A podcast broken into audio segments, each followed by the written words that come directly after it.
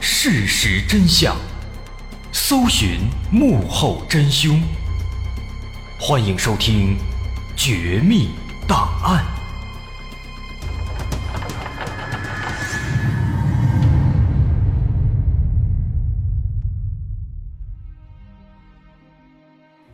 欢迎来到今天的《绝密档案》，我是大碗。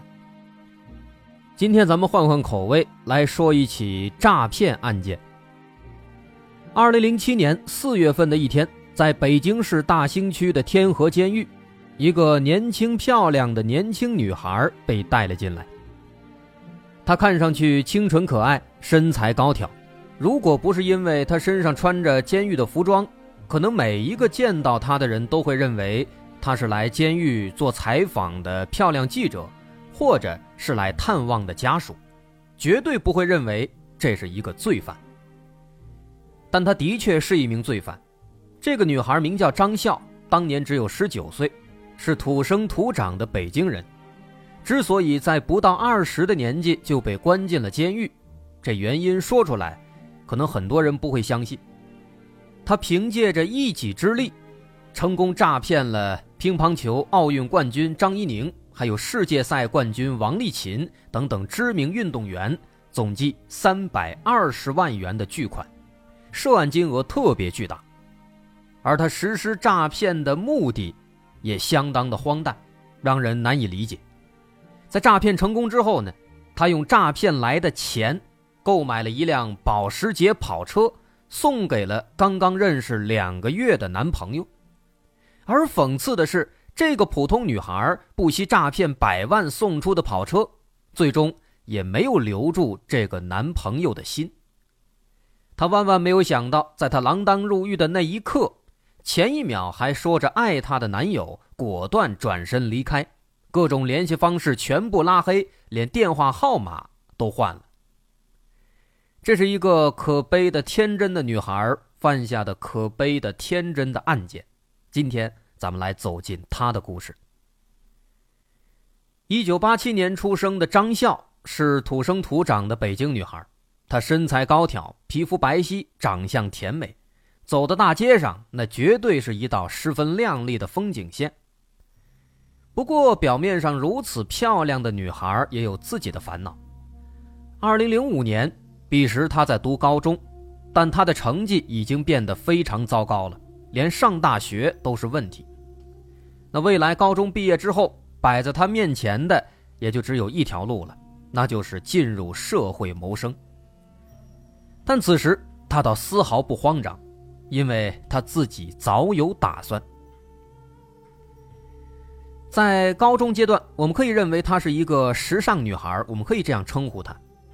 但是，时尚女孩张笑的才华和能力，却不足以让她成为一个真正的时尚女孩。此话怎讲？咱们先来简单介绍一下她的家庭背景。张笑的父亲是一名普通的工程师，收入不错。他的母亲曾经在医院里工作，后来为了全身心的照顾女儿的成长，索性辞掉工作，当起了家庭主妇。这样的家庭很普通，很典型。而依靠他父亲的收入，他们这样的家庭状况，如果放到二三线城市，那妥妥的算是中产阶级，但是在北京这样的大城市里，也只能说是一个再普通不过的一般家庭了。但这并不影响父母对这个漂亮的独生女儿的宠爱。从小，父母就十分看重张笑的德智体美全面发展，除了学习成绩必须达到父母划定的标准线之外，还给他报了钢琴班、英语班等等各种课外辅导。张笑打小也非常争气，学习成绩向来不错。小学毕业以后，还被保送到了区重点中学，让父母非常欣慰。在之后的几年里，张笑飞速成长，不光是成绩，他的外形也相当出众。他的身高不断增长，浑身上下开始变得愈发成熟，那身材是相当的完美。到了初三的时候。他已经将近一米七高了，因为他自己平时很喜欢关注那些时尚杂志，看那些时尚圈子里面的东西。再加上身材高挑，因此经常有人说：“哎呀，你这简直就是模特的身材呀！”这让张笑很开心，感到莫名的满足和高兴。而在这种言语的影响下，他也开始羡慕那些在 T 台上走秀的模特们，并且开始幻想自己有一天也能站在这样的舞台上展示自己。时间来到中考那年，因为平时学习成绩确实不错，张笑发挥的也非常好，进入重点高中应该不成问题，这让父母感到十分开心。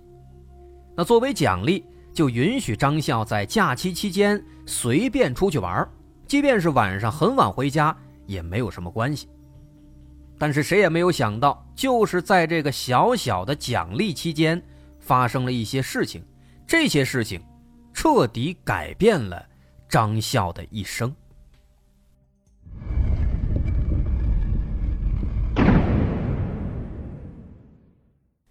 在那个快乐又漫长的暑假中。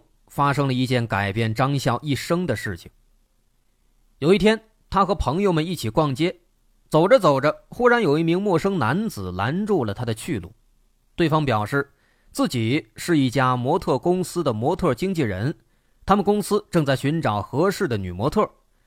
看张笑的身材非常好，又有气质，非常适合当模特。于是呢，希望邀请张笑去他们公司工作任职。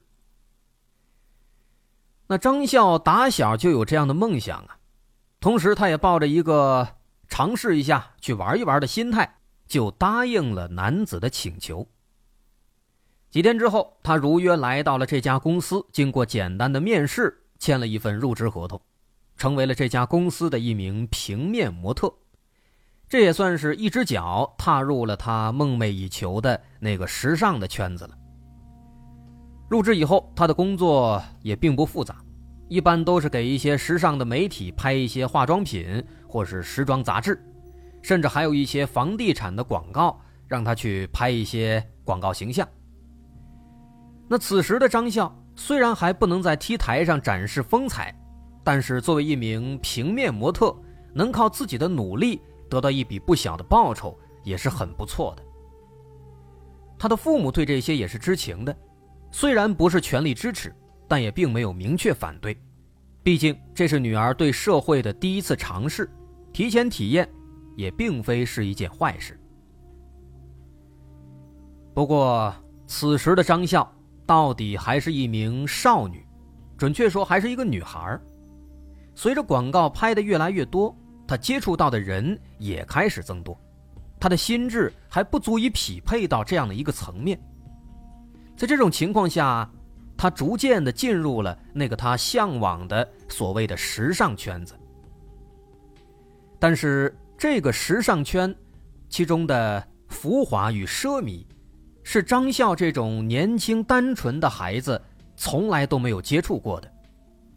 接触到这个圈子以后，他觉得这简直是上帝为自己打开了生活的另一扇窗，看到了一个新的世界。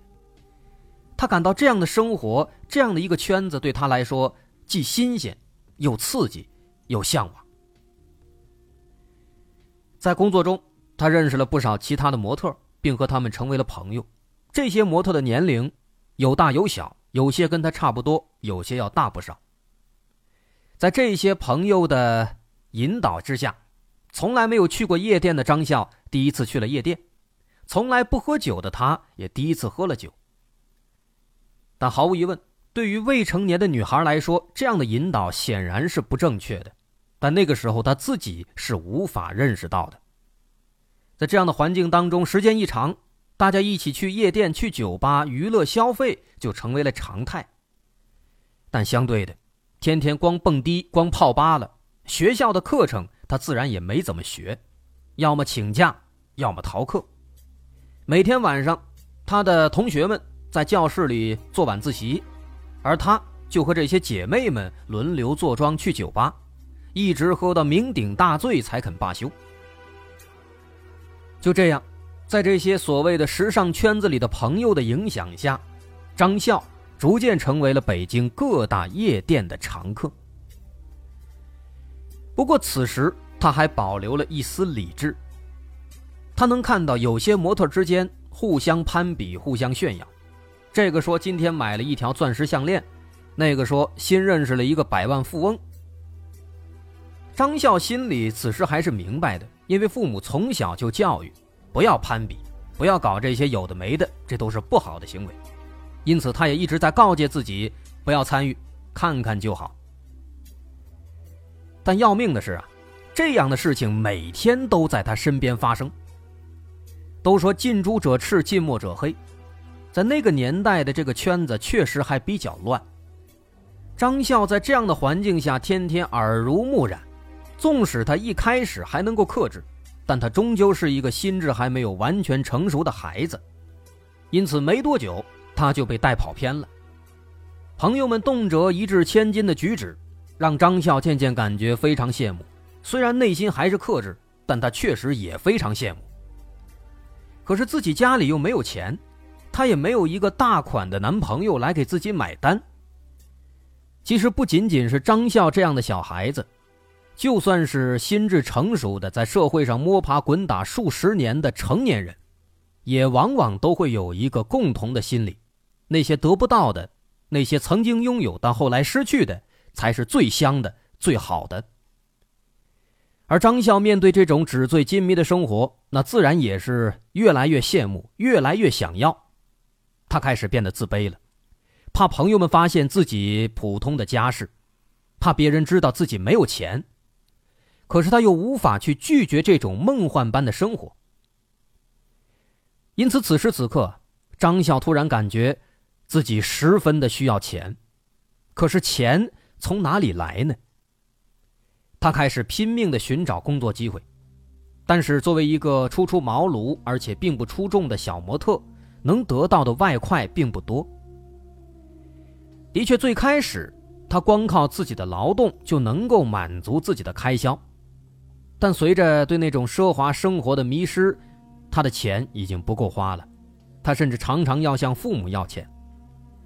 最多的时候，他通过各种理由要来钱，他的银行卡里有将近七八万块，但即便是这么多钱，也禁不住他和姐妹们天天攀比炫耀式的消费，这笔钱没几天就花光了。于是，随着时间推移，张笑的心里开始不平衡了。他认为自己在镜头前摆了那么长时间的姿势，换来的不过是微薄的报酬。这样挣钱太慢了，而且太不公平了。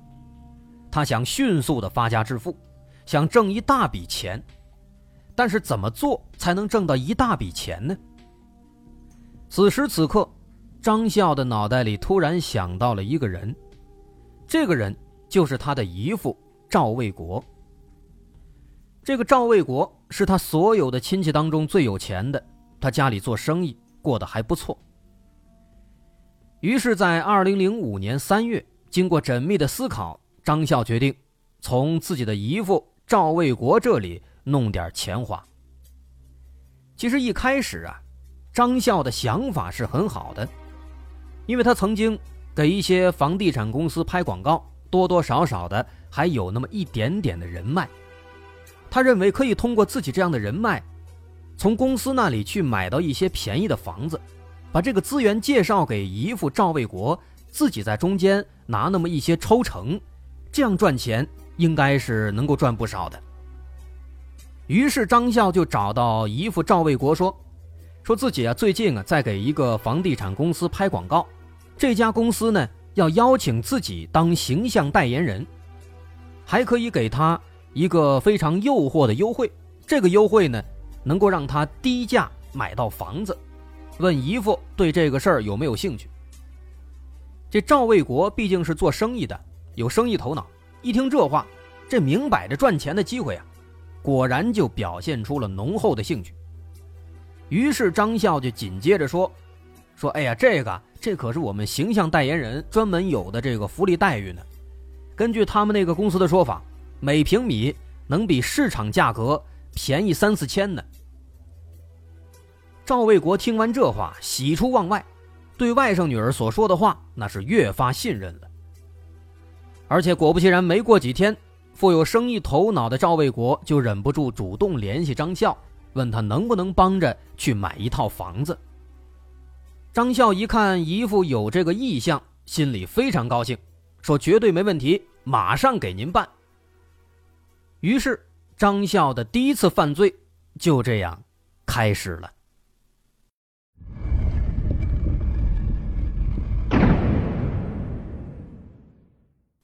其实就像一开始说的，张笑在最起初并没有想骗人的意思，他的确是想牵线搭桥，帮着去搞一套房子，自己从中赚点外快。他后来也的确去尝试着和房地产公司沟通，但是结果可想而知，人家只是找他拍拍广告，虽然的确跟他说过类似的话，说以后买房子可以给你便宜点儿。但现在看来，人家大概也就是客气客气，随便说一说。那张笑在得到这个消息之后，内心相当失落。但是姨父这边他已经夸下海口了，而且姨父马上就要给他打钱了。而这张笑，他到底还是一个孩子，对各种诱惑的抵抗力终究没有那么强。因此，在那一瞬间，他突然想，干脆把这钱。自己收下得了。其实，在这个想法冒出来的时候，张笑自己还是有一丝愧疚的。但是想到马上就能得到一大笔钱，能够过上那种奢华的生活，他心里的那一丝愧疚也就显得不那么重要了。于是，为了不引起姨父的怀疑，张笑悄悄办了一张银行卡。他把银行卡的账号告诉赵卫国，说这是房地产公司的账号。往这个账号上打钱就可以了。于是，从零五年三月到七月，短短四个月时间，赵卫国在张笑的要求下，向这个账号总共打了一百一十万人民币。当张笑查阅银行卡的存款时，他简直高兴坏了，完全不敢相信这么容易就骗来了这么多钱。所以，最终张笑没有兑现自己的承诺。没有给赵卫国买到房子，而让人感到唏嘘的是，赵卫国对张笑十分疼爱。虽然后来他也感到这事儿好像有点奇怪，但他并没有再提起这件事情。那此时张笑的内心自然是非常激动，他从来没有见过这么多钱，于是马上跑到商场里，把自己之前想买但买不起的全都一扫而光。看着以前傲慢无礼的售货员，如今变得毕恭毕敬，张笑心里那个爽啊！当天晚上，他穿着昂贵的衣服出现在朋友面前，一时间，所有人都对他另眼相看，好多人都投来了羡慕的目光，这让他体会到了前所未有的满足感。于是，张笑也开始像其他模特那样一掷千金。朋友聚会的时候，经常抢着付钱，即便大家提议一起 A A 制，但他仍然大手一挥，说这一顿我请了，然后大摇大摆的去收银台结账。朋友们也好奇，开玩笑似的问他说：“你是不是傍上大款了？”张笑总会轻蔑的笑一笑，摇摇头不说话了。在有了钱以后。很快，张笑也开始追求其他方面的东西，比如说爱情。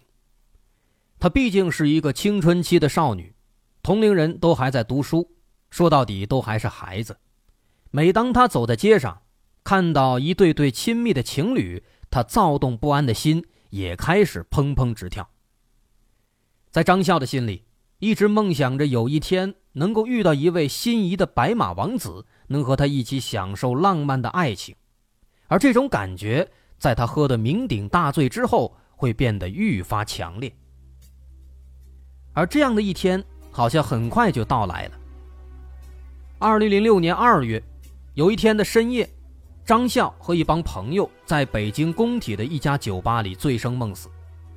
就在他喝得高兴的时候，恍惚间，他似乎看到不远处有一双眼睛在盯着自己。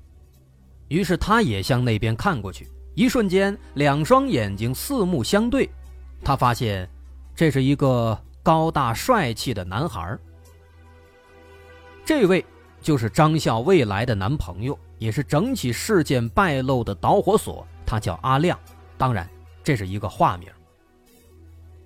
看见阿亮，第一眼，张笑感觉自己之前十几年的人生好像就是在等他，自己的白马王子现在出现了。